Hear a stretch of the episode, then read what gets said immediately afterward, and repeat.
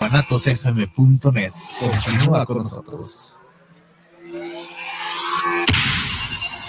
Los comentarios vertidos en este medio de comunicación son de exclusiva responsabilidad de quienes las emiten y no representan necesariamente el pensamiento ni la línea de guanatosfm.net.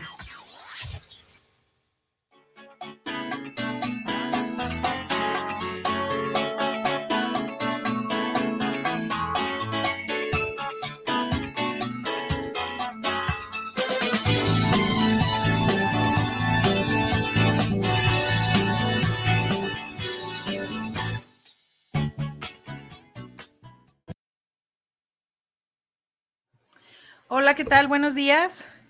Pues estamos aquí otra vez, viernes 11 de la mañana en Guadalajara.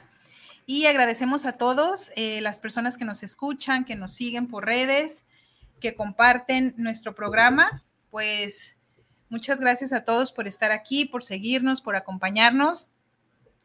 Y pues el día de hoy eh, tenemos un tema un poquito ya fuera de lo que habíamos estado trabajando en los meses anteriores. Como bien recuerdan, los meses anteriores hablamos mucho de intereses vocacionales, de la profesión, qué voy a estudiar, qué habilidades, qué talentos, etcétera. Y pues el día de hoy eh, entramos con un tema nuevo, con un tema mm, que se habla en muchos lados y que alguna vez ya hemos tocado aquí algunos puntos. Vamos a hablar sobre el tema de adicciones y vamos a hablar sobre esta parte de cómo las adicciones afectan el núcleo familiar. Para este tema del día de hoy tenemos dos invitados. Tenemos a Carlos Oviedo, él ya había estado con nosotros. Él es fundador de la clínica eh, en rehabilitación para adicciones Resiliencia. Carlos, buenos días. Muchas gracias, Sofía. Este, gracias por el espacio este, que nos brindas a, Nicolás y, y, a tu servidor, Carlos. Este, y pues hablar un poquito ahorita del tema, este, y pues para que empiece aquí y presentes a Nicolás, ¿no? Muy bien. Y también tenemos a Nicolás Miranda. Eh, Nicolás es el fundador de la clínica para clínica en rehabilitación de adicciones. Mi vida es mejor. Muchas gracias. Nico, buen día. Gracias, igualmente. Y gracias por este espacio para poderlo compartir. Ahora sí que son temas que a mí me gusta mucho una por la experiencia y otro lo que vivo todos los días, estar visualizando y conociendo todo lo que se vive con una familia y pues bueno, son temas que, me, encanta mucho compartir. Muy bien, muchas gracias Nico. Y pues yo muy contenta de tener estos dos hombres aquí en el estudio el día de hoy. Y pues bueno chicos, ahora sí que ustedes son los expertos en materia de adicciones, expertos en estos procesos que mucha gente vive y no hablemos nada más como del adicto, ¿no? Sino de mucha gente relacionada con el adicto, como familia, amigos, entre otros más. Quiero comenzar el programa con esta frase que la verdad me pareció fuertísima y no sé si de ahí pues salga algún dato. Dice, ah, ¿dónde está? Ah, ay, no, ¿dónde está? No la encuentro. Bueno, no, ahorita la digo al final. Vamos a empezar con ustedes, perdón. No tocaba ahorita. no tocaba, no, era el momento. Así es. ¿Qué hay con este tema de adicciones en la familia?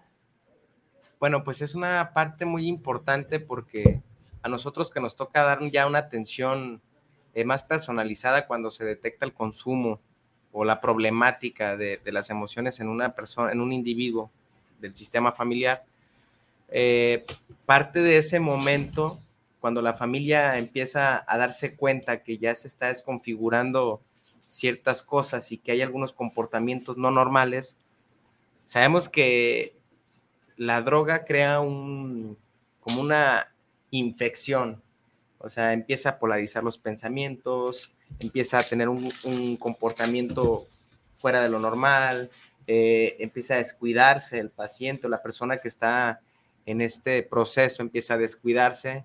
Y bueno, todas estas características eh, son las que más se resuenan, ¿no? Cuando llega alguien a pedir información, pero ¿qué hay detrás de, qué existe detrás de cuando una persona está en esta desesperación, eh, eh, en esta frustración y hasta cierto punto el irte arrebatando la vida eh, poco a poquito, o sea, irte suicidando lentamente.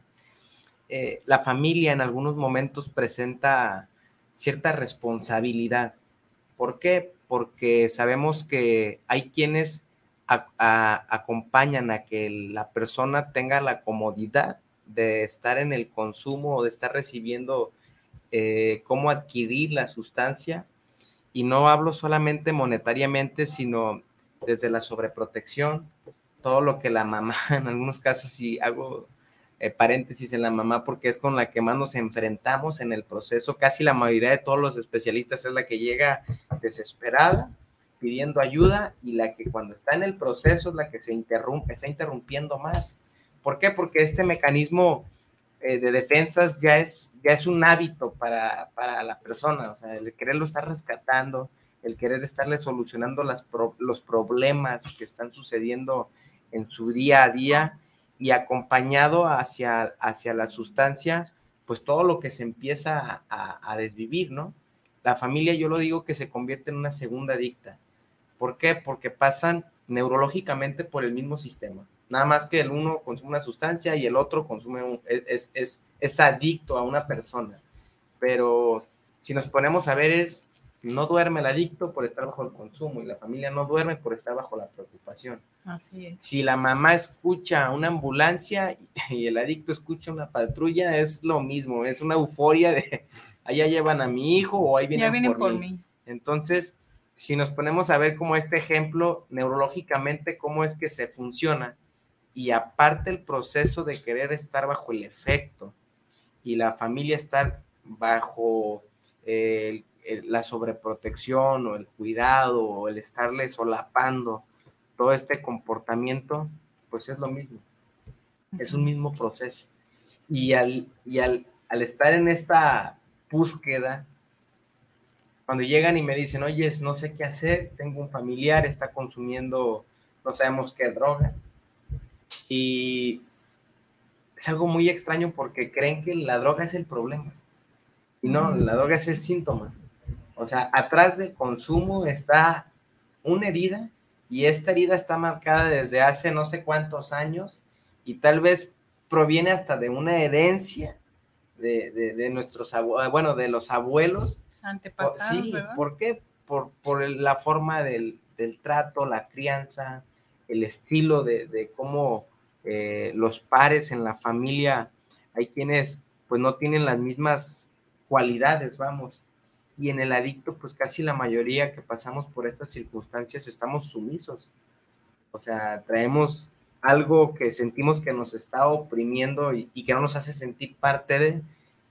Y en la familia, desesperada, o cuando están en, eh, estamos en este proceso, lo hablo desde el papel de adicto, este, yo empiezo a manipular todo.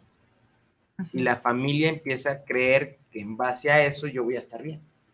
Sin embargo, yo estoy potencializando mi consumo y, se empieza a desconfigurar todo esto a tal grado que pues ayer estaba antes de, de, acostarme, estaba pensando yo es justamente compartir esto, es cuando estás en un problema de adicción investiga simplemente el significado de la palabra adicción para que puedas ayudar a alguien. ¿Qué significa la adicción? Dicen que a sin dicción proviene del verbo eh, hablar o dialogar. Dicen sin comunicación. Entonces, ahí está la primera respuesta, ¿no? ¿Qué comunicación necesitas tener para ayudar a alguien que está pasando un problema de adicción o para la mamá qué comunicación necesitas tener tú contigo misma con mucha claridad para poder ayudar a alguien, a tu hijo, a tu esposo, a la persona que está pasando este problema, pero es tú contigo mismo, ¿por qué lo quieres ayudar? ¿De dónde proviene la necesidad de ayuda? Y no decir, a ver, no, yo, yo no tengo por qué rescatar la vida de nadie, aunque suena muy trágico, ¿no? Es como, pues, es mi familiar. ¿Por qué lo quiero ayudar? ¿De dónde proviene esta ayuda? Porque después de esto viene otro proceso. Te vas a quedar sin el mecanismo de, decir, ahora quién ayudo, Ah. Y es otro, es otro es otro problema. Entonces, yo les digo, antes de, iniciar con esta búsqueda de ayudar a alguien o de, sentirse, investiguen cuáles y, y, qué son los procesos desde mi interior. Yo como papá, este, la mamá, ¿por qué tiene la necesidad? ¿Qué hay, hay en el sistema familiar que se desconfiguró, que ya se creó una herencia, que ya está lastimada y estas herencias, hablo más eh, de emocionales, de heridas emocionales, que aún sigo transmitiendo a mis, a mis hijos. O sea, lo, lo, platico yo desde esto porque hay herencias emocionales que se, se contagian y se transmiten. Mi papá ha sido una persona muy estricta, muy, muy ruda, todo el tiempo ha sido, somos de un rancho y ha tenido carácter y pues obviamente eso a mí me creó una herencia. ¿Por qué? Porque él viene de, la herencia viene de mi abuelo. Entonces, hablando en el, en, el, en, el contexto de las, de las herencias, de todo lo que se viene, de todo lo que se vive, cuando ya existe una herida emocional, el 90% lo hereda. Mi papá muy pocas veces nos compartió su, su, estado de ánimo, no teníamos esta empatía, esta forma de poder compartir, me siento así, estoy así, o cómo te sientes, y se hereda. O sea, yo hoy lo alcanzo a, me alcanzo a detectar por lo que conozco, pero sí lo traigo. Claro. Entonces, vuelvo al punto inicial. Cuando no tengo comunicación conmigo, empiezan a existir este foco rojo y alarmante de ser, eh, de estar, pues, ¿cómo se puede decir la palabra? Exento de una, de una adicción. O sea, no tengo comunicación conmigo, no creo que nadie me entiende. Mi familia no está bien conmigo, yo no estoy bien con mi familia, no hay una comunicación, ni siquiera me entiendo, ni siquiera entiendo a las personas llega una sustancia, me hace crear que tengo esto y se desarrolla una adicción. Y se potencializa todo el monstruo que trae uno adentro. Todo. Fíjate, yo compartí en las redes este programa y puse lo siguiente. Las emociones no se beben, las emociones no se fuman, no se comen, las emociones no se compran, las emociones no se juegan. Las emociones se dicen, se expresan, se asumen, se experimentan y se procesan algo muy relacionado a esto que tú estás hablando, ¿no? Es que es algo bien curioso. A mí me gusta ser simple cuando nos toca compartir. ¿Qué vas a vivir a un programa de rehabilitación? ¿Qué se, ¿Qué se vive en un programa de rehabilitación? En su mayoría es catarsis. O sea, es el desahogo a través de la palabra, con el modelo que quieras, alcohólicos anónimos, comunidad terapéutica, modelo Minnesota, es hacer catarsis. Cuando uno hace catarsis hay un diálogo interior. Cuando en realidad es el catarsis por, por la necesidad, no por el compromiso de que te escuchen, porque también pasa. Por la necesidad de decir, necesito entender esta loca de mi cabeza y saber qué está pasando. Y en el catarsis, a mí, hablo en mi experiencia, empiezan a llegar estos rayitos de luz. Cuando estoy desahogándome, desahogándome, desahogándome, y es justamente lo que se vive en el programa de recuperación durante todo el tiempo y la existencia de que estás participando en el camino. ¿Hablas con tus emociones? Sí, sí hablas con tus emociones. No te las puedes fumar, ¿verdad? sabemos que bajo el efecto sí queremos fumárnoslas. Pero cuando no las expresas, entonces viene esa otra parte, ¿no? Viene esta debilidad y esta, y esta fractura. ¿Por qué? a mí me gusta y lo he estudiado por diferentes ángulos, científicamente, con la biodescodificación, espiritualmente, y, gracias a, Dios que me ha dado la oportunidad de poder conocer cosas muy fuera de serie. O sea, eh, una vez estaba haciendo oración y, y preguntando la respuesta de qué se vive cuando estás bajo el efecto de una sustancia, atado a qué. Y se me vino una imagen muy fuerte a mi cabeza donde yo veía como una persona, me estaba imaginando cómo brillaba y de repente se empezaba a hacer oscura. Y veía como si fueran unas sanguijuelas, estuvieran comiendo todo, todo lo que era la luz. Y me empecé a preguntar, ¿qué es esto? Y mi respuesta principal es, justamente todos somos, todos los individuos somos seres de luz somos creados por Dios. Y por automático, mm, dicen algunas filosofías que somos dioses en embrión. Entonces, cuando nosotros consumimos una sustancia, dato curioso que las personas que están más cerca de ti, que las que más te quieren, son con las principales que empiezas a acabar. Empiezas a convertirte en una, en una, en un tipo de demonio. Y esta luz que brillaba se empieza a apagar. Y todo lo que en su momento era bueno para ti se empieza a hacer feo. Entonces yo, yo empezaba a sacar mis propias conclusiones y decía, es que hay un polarizado espiritual. Por eso todas las filosofías de métodos de ayuda te hablan por el primer tema, Dios. ¿Por qué? Porque mm, estás muerto espiritualmente, hay un colapso mental de todo lo que en su momento era para tu bienestar y tu bien hacer, ya no es igual. Ya es crear una película bajo un antecedente o interpretación desde el ego, el yo me necesito, el a mí me hicieron, desde el papel de víctima y toda la película que se crea uno. Pero hablando justamente del tema familiar y en base a lo que he conocido y he estudiado, el, el visualizar cómo la familia inicia con una gran necesidad de ayuda, y hablo casi en su mayoría, con, estadísticas. Un 70% llegan con una gran necesidad de ayuda y el 70%, un 40% de ese 70% interrumpe el proceso del individuo. Lo interrumpe. Y a tal grado que es, necesito brindarle la ayuda a mi manera y, y es tan inconsciente esta parte de decirles, oye, tienes 53 años brindando la ayuda a tu manera y ya es diplomado en adicciones, ya salió de la pena como cinco veces, ya te vendió no sé qué tantas cosas y crees que lo vas a ayudar o lo, o, lo vas a terminar de matar. O sea, es real, la película va a terminar en una tragedia. Y la familia interrumpe el proceso. O sea, cae en este cierto autoengaño de decir, es que yo necesito buscar la forma y los elementos porque pobrecito de él. Y yo soy muy rudo en esta parte, les digo, no tienen por qué pensar el pobrecito de él, todos somos responsables de nuestras propias acciones. Si nos ven como pobrecitos, nos vamos a sentir víctimas. Y desde allí está el problema, el caos mental. Ay, sí, cierto. Cosas que me tocó ver hace poquito. No, es que mi mamá me abandonó. Pero ¿por qué te abandonó? A ver, primero quiero que entiendan la, primer, la palabra abandono. A los 40 años, ¿no? no, es que la mamá estaba trabajando, no te abandonó, estaba trabajando. Traes carro del año, tienes casa y ¿dónde está el abandono? O sea, tienes todo materialmente hablando. No, pero es que no estuvo conmigo. O sea, el mecanismo que utiliza la persona que está en la adicción y la mamá, ay, es que sí es cierto si es cierto, no estuve con él, le hizo falta el amor.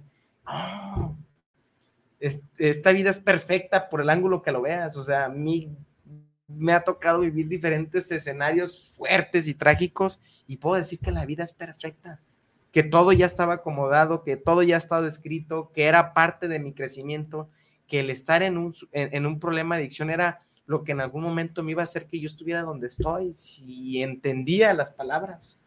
O sea, y obviamente siempre lo pongo y ojalá me esté escuchando mi madre y mi padre, que sus oraciones son las que me tienen aquí. Esas, esas fuerzas energéticas son las que me tienen con esta capacidad. Este, y lo mismo pasa y se lo comparto con la familia. No sé qué hacer. Si sabes orar, hazlo. Si sabes y tienes alguna herramienta espiritual, búscala y entrégate a ella para que puedas entender que tu hijo va a sanar y lo vas a ayudar más desde la parte espiritual que llevándole una caja de galletas a la clínica. Fíjate que, perdón que te interrumpa, este, tuve, bueno, hola antes que nada, este, eh, llegué un poquitito tarde, les voy a hacer repartición, voy a aprovechar para, para la agüita, ¿verdad? Porque si se necesita, está haciendo mucho calor. Bueno, este, yo escuchando esta parte que tú estás comentando, me llama muchísimo la atención Llega una vez eh, un pacientito hacia conmigo y este paciente era adicto, ¿no? A las drogas. La familia totalmente era alejada de Dios, totalmente, y tenía problemas entre padres, no se entendían entre ellos, por lógica, no entendían al muchacho. El muchacho decide tomar una terapia, no le gustó, deciden este, pues ir conmigo y hablando con él me llamaba muchísimo la atención porque él veneraba a la Santa Muerte. Entonces yo le decía, ¿tú sabes qué es esa parte venerar a la Santa Muerte? Y él me decía, pues es que tengo que venerar algo, pero estoy peleado con Dios. Y yo le decía, mira, la muerte como tal sí existe, solo es un proceso. Y tú te estás, tú te estás limitando a vivir la vida. Y Dios es ese paso que da de la muerte a la vida, ¿no? Me llamaba mucho la atención este caso, sobre todo porque la familia ya no sabía qué hacer. ¿Y qué crees que hicieron la familia? Ve por tu droga y mejor prefiero que estés ahí en el, en el cuarto. Sí, claro. Porque ahí te voy a estar vigilando. Y, y, hay una cosa real, ¿no? Yo no me meto en cuestiones tan profundas espiritualmente porque de verdad a mí me toca trabajar con pacientes de todo tipo y sonaría mal decirte, ah, es que la Santa Muerte o la muerte, ¿¿no? Porque es libre albedrío. Sí, sí, sí. Pero tú adoras a alguien y ¿qué hace la familia? Déjalo acompaño a que se muera. O sea, la respuesta es rápida. Ah, está bien, me es más mejor o es más fácil para mí saber que te vas a morir lentamente y que aquí lo estás haciendo. Y eso es lo que se provoca en muchos aspectos espirituales que la gente no sabe ni en lo que se mete. O sea, de verdad, eh, eh, a mí me gustó estudiar parte de la teología y algunas cuestiones espirituales, porque ¿qué pasa cuando llega, y hablando justamente de este tema, cuando la familia llega sin creencia, eh, la persona llega con una creencia, pero yo no sé si está bien o está mal o no está sano. y hay algo positivo y hay algo productivo que es necesito y quiero tener fe a algo, más no sé a qué. Y es una cosa que a mí me ha tocado visualizar, no lo hablo generalmente, pero casi la mayoría es imito al quien lo hace, pero ni siquiera sé por qué lo hace. Solamente es un papel de... Costumbres, ¿no? Le llamaban los viejos moldes en Alcohólicos Anónimos, ¿verdad? Te estás moldeando un estilo que no eres porque lo ves que lo hacen, lo que lo estás haciendo.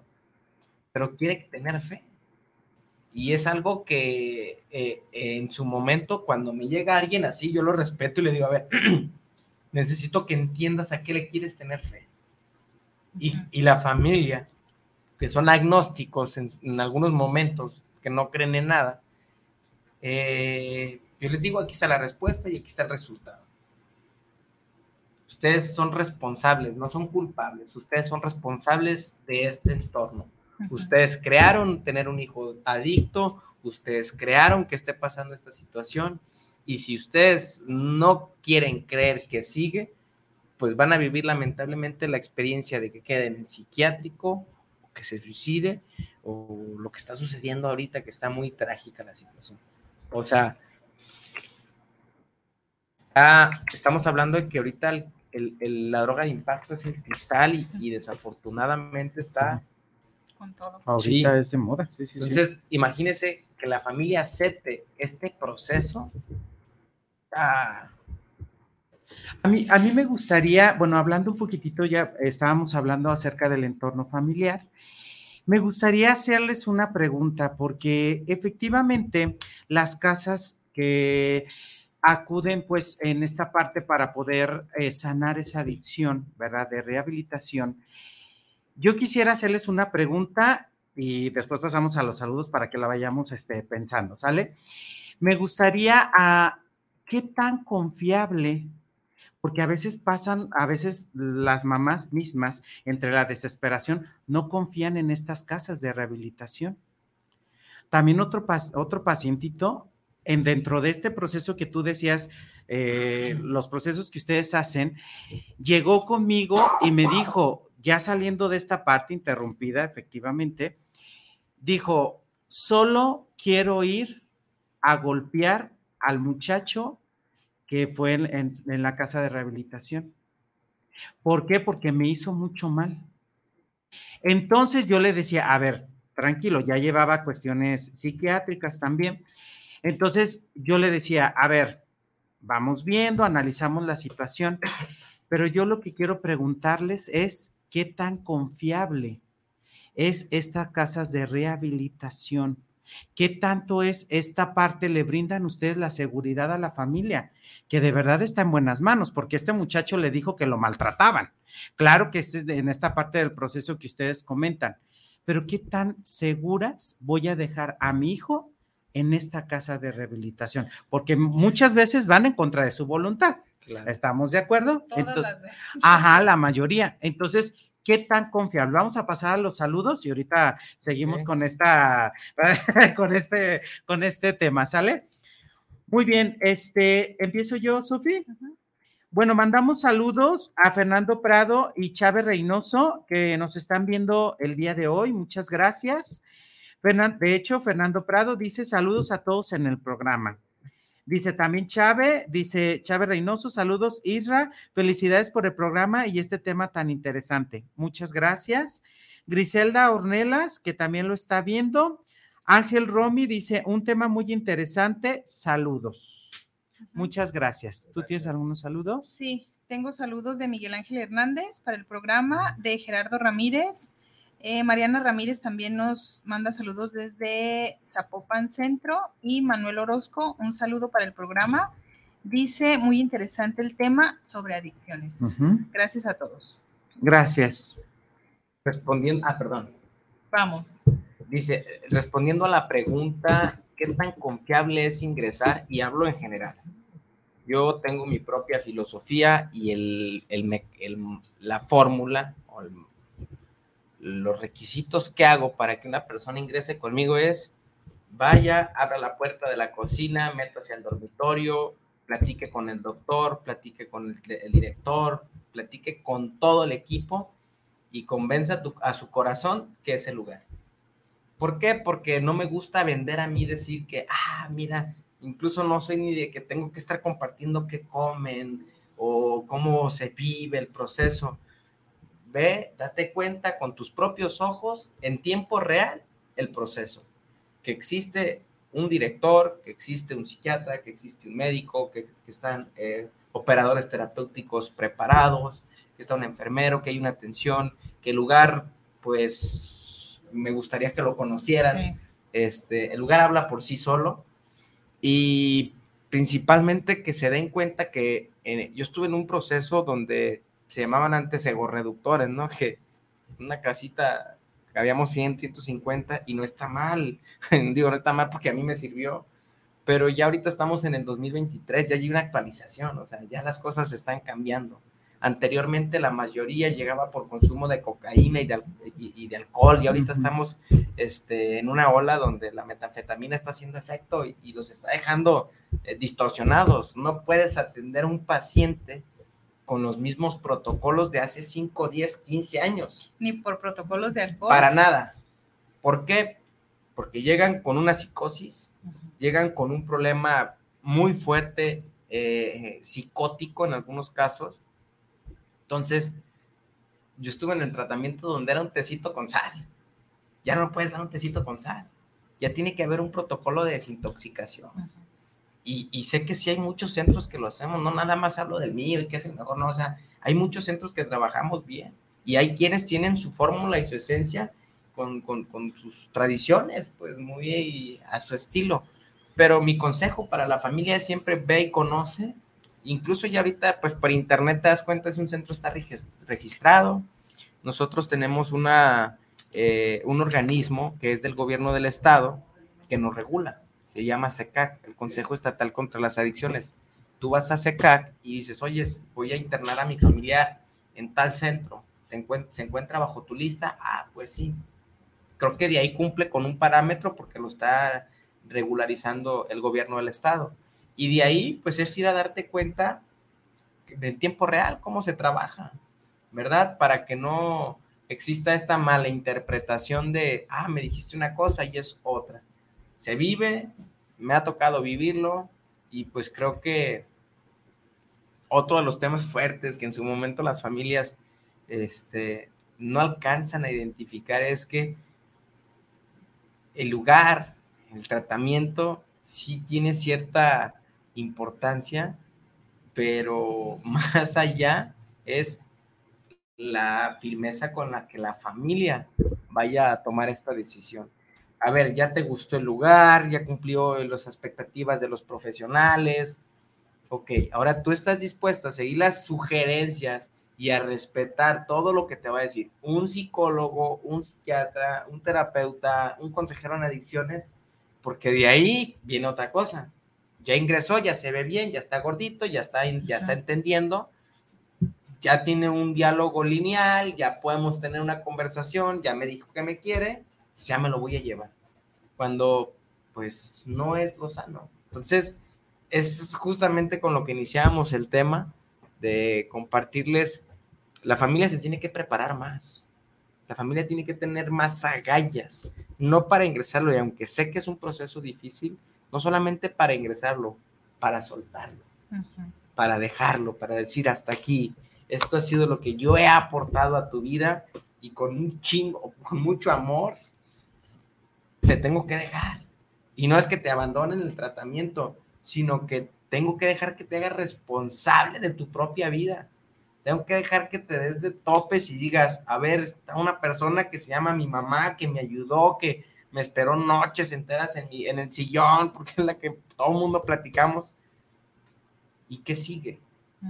O sea, honestamente, hay un modelo colombiano que es el que yo eh, manejo, incluso mi director me lo traje de Colombia, con esta inspiración en mi corazón decía, tiene que eh, eh, vivir este programa México con mi, con mi, sueño, ¿no? De querer aportar aquí al mundo esto.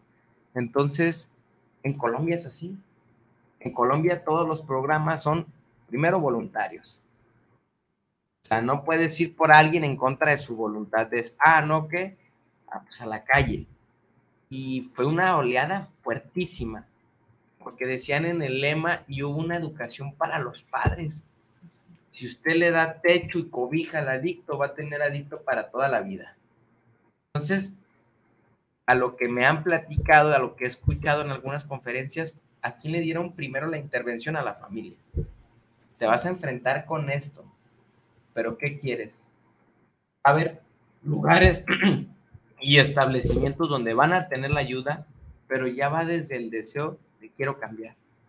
Fíjate, y es que aquí tú dices una parte bien importante, que tú dices, no se puede intervenir con modelos de hace 20 o 30 años, ¿no?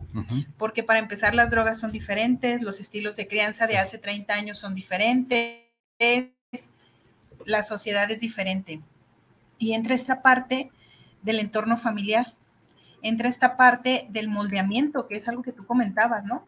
Y cómo todos vamos aprendiendo por modelado, a expresar emociones, a creer ciertas cosas y a creer que la vida se debe vivir de esta manera. Entonces, si yo no sé por qué hago las cosas, si yo no sé por qué creo esto, porque alguien me lo dijo, si yo no sé cómo manifestar las emociones, porque en mi casa no se manifestaban más que las de enojo, o no se manifestaba ninguna y no se ajoto, no llore porque usted es hombre, entre otras más, ¿no? Y tenemos esta parte de la madre como un eje fundamental en el punto de adicciones. Y tú dices, empezar desde la familia la educación. La educación familiar, porque fíjate que aquí tuvimos programas cuando hablamos del amor y recalcábamos algo bien importante, ¿no? Que decíamos que el amor implicaba dar. Pero si tú estás vacío, ¿qué das?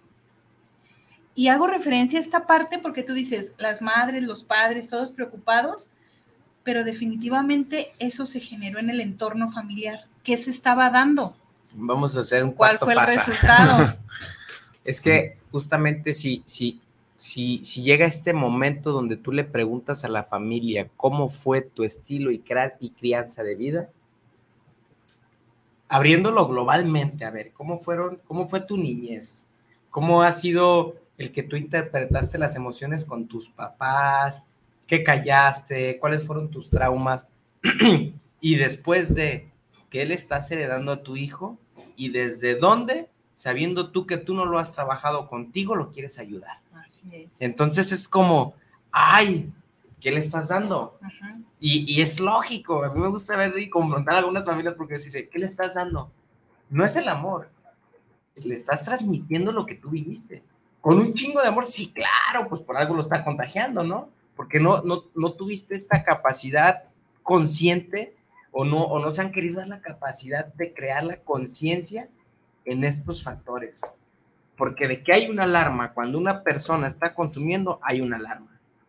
Independientemente de la circunstancia, situación, problemática, es una alarma. Y esa alarma yo se las decía ayer a los compañeros. ¿Sabes cómo te ves cuando estás bajo el efecto de una sustancia y tu familia está desesperada? Tú detrás de inconscientemente con todo tu comportamiento estás gritando, hey, ayúdenme, ayúdenme, aquí estoy. Pero no lo haces así. Lo haces agrediendo, eh, golpeando, robando. robando, abusando de las cosas. O sea, así es tu forma de pedir ayuda. Porque velo naturalmente.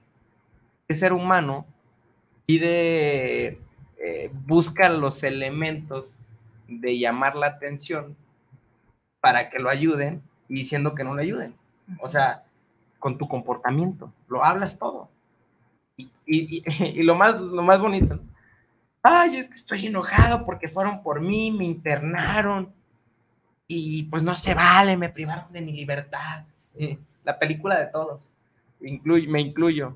Sí, y qué bueno que haya sido en contra de tu voluntad y que alguien tuvo el valor de decir hasta aquí y creo que van a ser contadas las veces que se te va a dar la oportunidad y velo desde el ángulo espiritual, del que quieras. Por alguna razón, motivo y circunstancia, Dios te tiene aquí. Tu familia tomó la decisión, ya dio el primer paso. ¿Qué crees? Esto te toca después empezar a enfrentarlo tú contigo mismo. Y si no me crees, vas a ir a vivir la película muy, muy, muy tristemente. Y sí, porque yo creo que son situaciones que se van a ir repitiendo y tú dijiste algo. Los papás deben dejar en este nuevo programa, ¿no? Sí, claro. Los papás deben dejar al hijo para que él elabore, para que él sepa lo que tiene que hacer y tienen que aprender a soltar. Y yo me pregunto aquí, les pregunto a ustedes, ¿no? Yo tengo hijos, mi hijo va a la universidad desde Zapotlanejo va hasta Cuba, la venta del astillero. Y me costó trabajo soltarlo. Sí, claro. Y aventarlo, órale, súbete al tren, te lleva este camión, te bajas aquí, te subes acá y le das. Y me dolió. Pero son procesos naturales que todos tenemos que soltar. ¿Por qué en las adicciones es tan difícil decir? O sea, como decir Israel, es que lo tratan mal. No, en la calle lo tratan peor. Drogado, tirado, miado. O sea, lo tratan peor. ¿por qué hay tanto, tanta alarma de decir, ay, es que en el centro le dieron de comer pura tortilla? Señora, pero en la calle no comía nada, de menos ahí come tortillas, ¿no? Fíjese que hay una ¿Por cosa... qué soltar? ¿Por qué es difícil soltar en estos procesos? ¿Por qué es difícil? Porque es, una adicción. Porque yo soy, ¿y yo lo soy sueltas en otro momento no, hijo?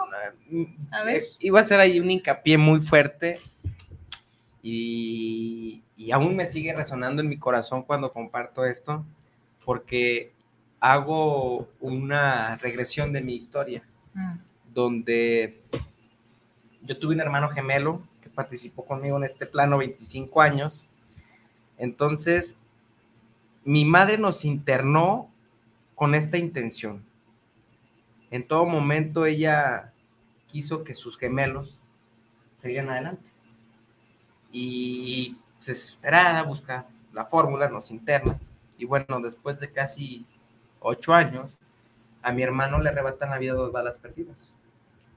Entonces, yo les digo a todos los papás, se dio lo que mi mamá quiso, sí. Estuvo su hijo sobrio, desde los 18 años nos enfrentamos a la vida real, nos destetamos, como dicen por ahí, y estoy muy agradecido con mis padres por eso. Pero al final de cuentas, oye, ¿quién no está mi hermano? Entonces, la vida tú no puedes controlarla. Tú no puedes decir ahorita, ah, es que esto es porque yo lo quiero así, porque tienes que soltarlo. Ya está escrito el papel, o sea, desafortunadamente a mí, en mi experiencia, pues me tocó tener que empezar a visualizar y decir, mi hermano estuvo en un proceso de, de rehabilitación dándole mucha paz y mucha tranquilidad y mucho orgullo a mi madre, pero al final de cuentas, por el motivo principal por el que lo internaron, pasó, que no nos mataran. ¿Sí me entiendes? Y está, está cabrón. Y es así, y es real. Y yo es cuando les digo, cumplan con el papel yo cumplo con el papel de hijo, cumpla con el papel de mamá y suéltelo. Sí. Porque no puede hacer más. Dios, la vida, el universo va a conspirar en su momento para que Él construya y se forme por sus propios medios cuando la familia tenga la necesidad de decir, voy a ayudarlo. Porque ayudarlo no es ponerle las cosas en charola de plata, ni decirle aquí está, no. Ayudarlo también es soltarlo. Ayudarlo también es decirle, por el momento ahorita no tengo tiempo para ti. Ya tuve mucho tiempo para ti. O sea, y en, en, cuestión hacia la pregunta es dejar que vuelen y que experimenten su propia vida. Y fíjate que aquí retomas esta parte de los roles. Yo tengo un paciente en terapia ahorita que fue por sus propios, por su propio pie. ¿eh? Nadie lo obligó, gracias a Dios pero trae un problema fuerte de alcoholismo y de fuma, fuma muchísimo, una cajetilla diaria, ¿no? Entonces el lunes, trabajando en la terapia, él descubrió el rol que estaba desarrollando dentro de su familia inicial, madre, hermanos, porque él ya está casado y tiene hijos, ¿no? Pero hablando de roles, él se dio cuenta que su rol en ese primer núcleo familiar era de padre, padre de su madre y padre de sus hermanos, porque su mamá está en un proceso de alcoholismo. Entonces yo le decía a él, ubicas por qué no puedes dejar de tomar, ubicas por qué no puedes dejar de fumar, porque desde tu rol estás adoptando algo que no te toca. Tú tienes dos hijos de nueve y dos años. La tienes papa, nueve y dos años, hijos, rápido. Pero aviéntate una hija de 46 años más grande que tú que ni es tu hija, es tu mamá, y dos otros hijos que son tus hermanos de veintitantos años, ¿cómo tú, un adulto de 26, vas a poder con eso? No puedes. Estás equivocado en el rol. Pero te das cuenta entonces también que estamos hablando de que el problema no es lo que consumo. ¿Qué hay detrás? Que me está llevando a decir, mejor me aviento tres caguamas diarias porque es mi fuga. A gusto, ¿no? Huyo de las cosas, ¿no? Es mi momento de, según yo, para mí. Pero detrás de es, ¿por qué recurrir al alcohol? Y no es que sea, o sea, yo no soy del que, ah, nadie puede consumir alcohol porque ya está mal, no. Pues hay personas que pueden y tienen la capacidad de hacerlo. Yo no soy así, ¿verdad? Yo soy compulsivo y mi personalidad y todo lo he estudiado pues para no consumir ninguna sustancia. Entonces, el, es algo que me toca visualizar y, lo quiero compartir porque la familia cuando está pasando por algún problema y son diferentes hijos, le ponen más atención al que se porta mal que al que se porta bien. Y le empiezan a dar responsabilidades más que no le corresponden al que se porta mal, al que se porta bien que al que se porta mal. Y empiezan con este desequilibrio. Ah, tú te portas mal, a ti no te doy responsabilidades porque no te siento con la capacidad tú sí te portas bien, tú sí puedes empezar a llevar a tus hermanos a la escuela, tú tienes que hacer eso, tú tienes que hacer lo otro. Y es, a ver, no le corresponde ser el papá de nadie, él es tu hijo. No puedes segregarle una responsabilidad que no le corresponde porque a la larga se convierten en que los hijos nos convertimos en papás. Y está, no está triste, pero está cabrón. Porque, se cambian los roles, pues, no, es la, la naturaleza, pues. Y aparte, ¿qué proceso yo estoy interrumpiendo? O sea, pues, no soy joven, no soy adulto, no estoy en un proceso de adultez o de juventud normal, estoy jugando como anciano, ya tengo que estar cuidando a mis hijos de 50 años que... ¿Y qué pasará en este caso cuando él no adopta su rol de padre con sus hijos? Algo va a repercutir en esos hijos. Mm, totalmente. Totalmente, ¿no?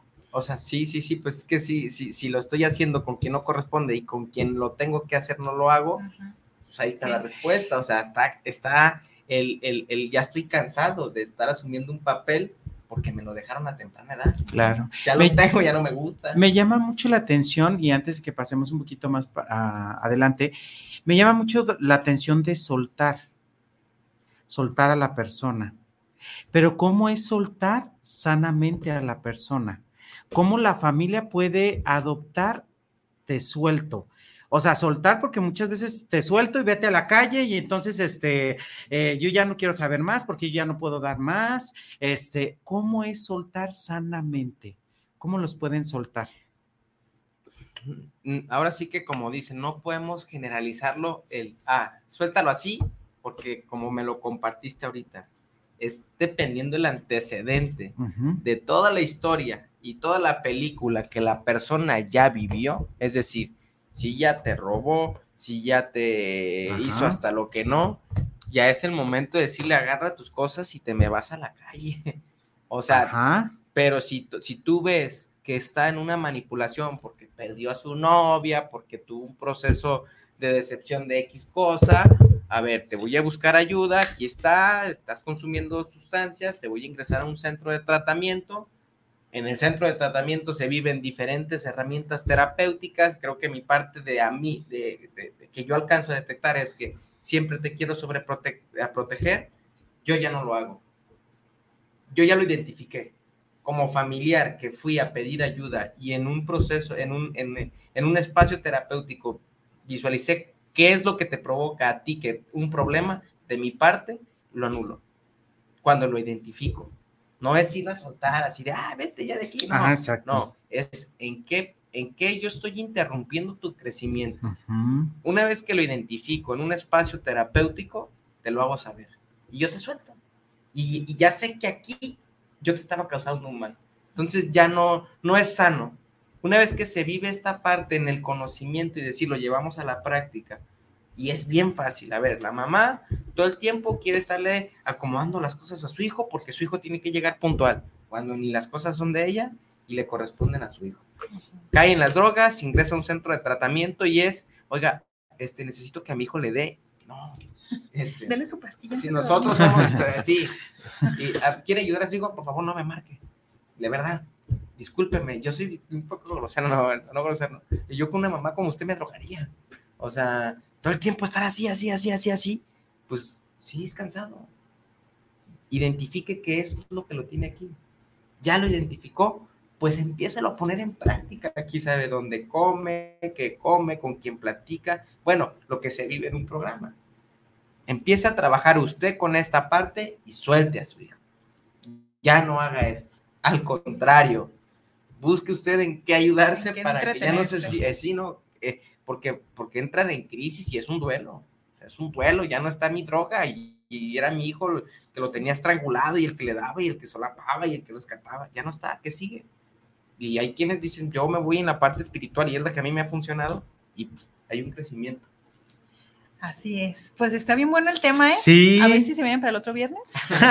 este, nos quedan tres minutos. Carlos, ¿con qué cierras este tema? Que hoy tú ni hablaste. pues la, la, idea te comentara que llevara el, el rol Nicolás, ¿no? Del, por el tema y el conocimiento este, amplio que, que tiene, cómo lo desarrolló, cómo lo escuchábamos. Este.